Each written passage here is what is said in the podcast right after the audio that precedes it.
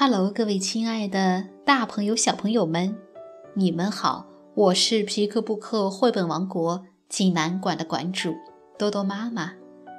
今天给大家推荐的绘本故事名字叫做《特别的外宿》。济南的朋友们可以到皮克布克绘本馆里来借阅这本书。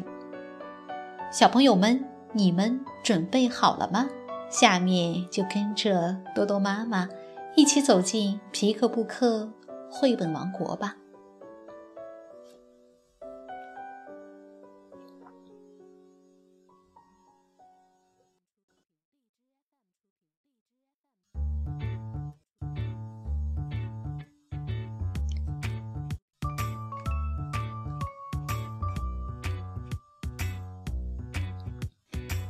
特别的外宿。英国 M. 克里斯蒂娜·巴特勒文，英国缇娜·麦克诺顿图，罗琳翻译，北京联合出版公司出版。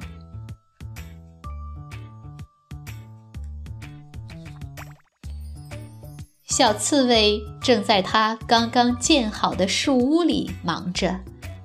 他将在这里举办他的第一次外宿聚会，现在已经等不及朋友们到来了。欢在门外喊道：“有人在家吗？”小刺猬开心地笑着说：“快上来呀！”兔子说：“这树屋真可爱呀。”老鼠说。我们给你带来了一份礼物，这是一本睡前故事书。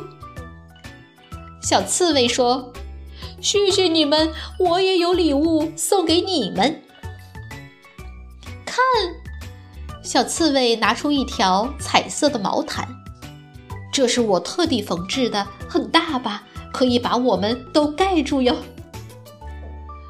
可是，正当小刺猬把毯子展开的时候，一阵风把毯子吹了起来，毯子飞呀飞呀，飞过了树梢。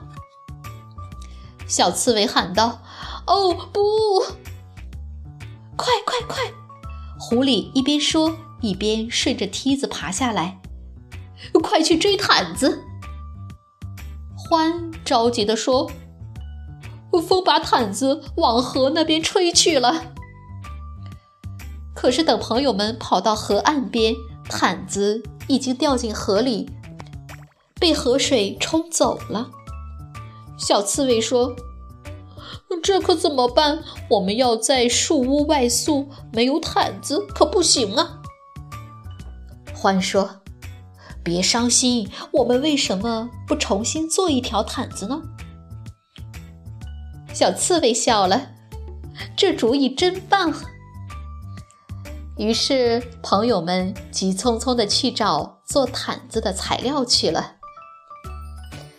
朋友们把找来的材料带回来后，欢说：“你看，小刺猬，上次大风暴摧毁了你的房子，你借宿在我家，就是睡在这个垫子上的。”小刺猬说：“是啊，我记得你对我那么好。”睡在你家的炉火前，我觉得暖和极了。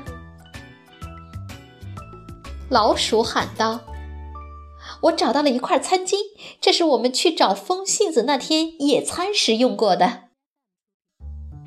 小刺猬摇着头说：“可怜的老鼠，就是在那天，你掉进了一个又深又黑的洞里。”老鼠咯咯地笑着。我知道，要不是你把我拉出来，恐怕我今天还在那个洞里呢。老鼠宝宝细声细语地问道：“这个也可以用来做毯子吗？”他的身上正披着一块布满了星星图案的布料。小刺猬笑着说：“当然，这块布料也有什么故事吗？”老鼠宝宝大声说：“是的，是我们一起去看流星的故事。朋友们就这样一边剪裁布料、缝制新毯子，一边分享着他们的故事。不一会儿，新毯子就缝好了。这条毯子上的每一块布料、每一针、每一线，都记载着我们共度的美好时光。小刺猬说：“我们就叫它友谊毯吧。”欢说：“好主意，这确实就是我们的友谊之毯，是大家齐心合力缝好的毯子。”好耶！朋友们欢呼着展开了他们漂亮的毯子。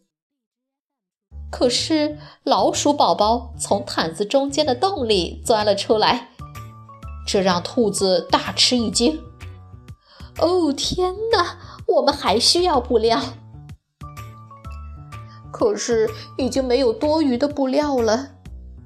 小刺猬伤心地说：“我所有的材料都用来缝最开始的那条毯子了。”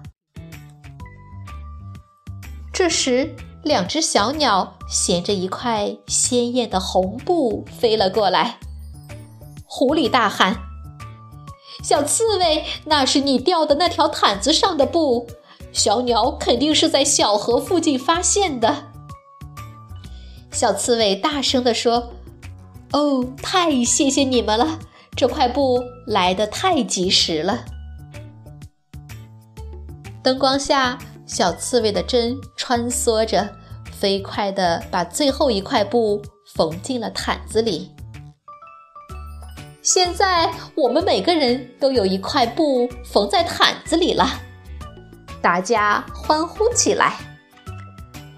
天黑了，树屋在夜风中轻轻地摇动着，大家盖着新毯子，依偎在一起，听欢读故事书。小刺猬开心的轻声说：“我所有的好朋友们。”都在一起，多棒的外宿聚会呀！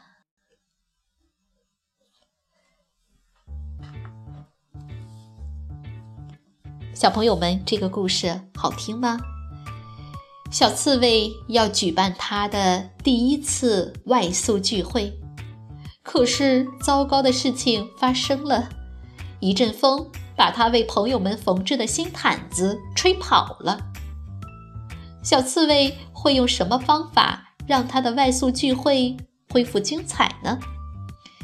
也许他需要朋友们的帮助吧。这是一个展现友情魅力的故事。只要朋友们在一起，所有事情都会变得奇妙而特别。好了，今天的故事就到这儿了。也欢迎更多的妈妈加入到我们皮克布克的大家庭中，一起来传播绘本，传播爱。我们明天再见。